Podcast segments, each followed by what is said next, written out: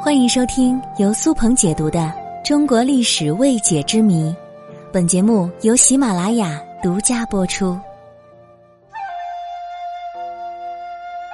我们在看一些古装战争类的电视剧的时候，大家可以经常的看到两军交战，将士们不顾一切的与敌人厮杀，场面非常混乱，而且非常血腥。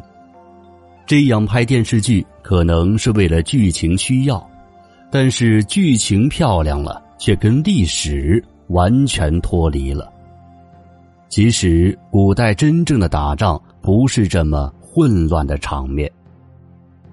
古代的战争也是很专业的，不会一窝蜂的往前冲。在古代打仗，首先是一个阵型。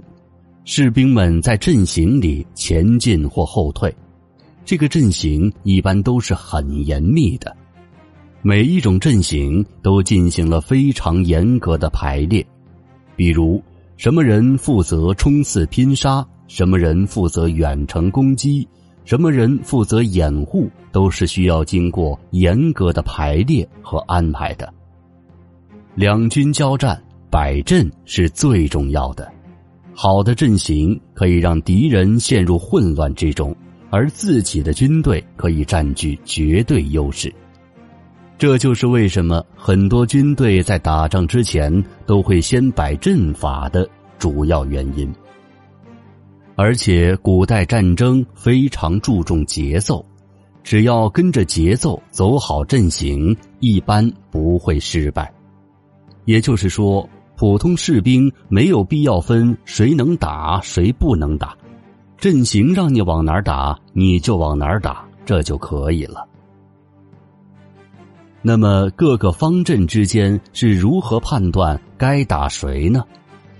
这个也很简单，那就是看旗帜。古代战争中各种旗帜很多很复杂。可不是我们看电视剧时几块写着姓的布就能解决的，在古代甚至延伸出了一种专门的学问——军旗学。一般每个军队方阵都有自己的旗帜，用来区分敌友。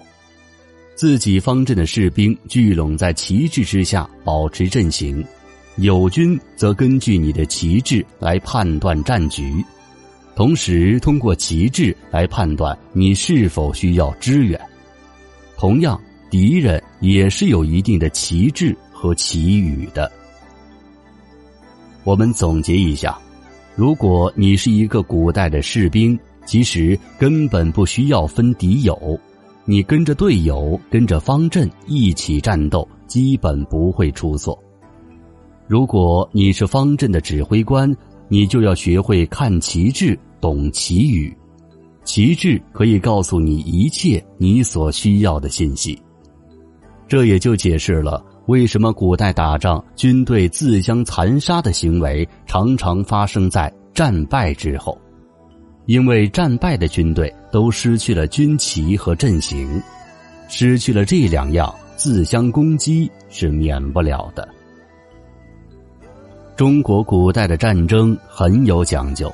也出现了一批军事能人，比如说孙膑、韩信、司马懿都是其中的杰出者。《孙子兵法》三十六计都是带兵打仗必须要了解的。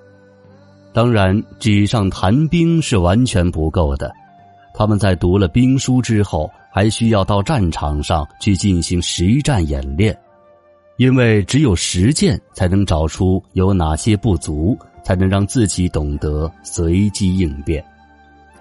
想要在战争中获得胜利，光靠蛮力是不够的。真正的智者可以不战而屈人之兵，也可以用极少数的兵力去对付远超于自己数倍的敌人。这就是兵法最大的魅力所在。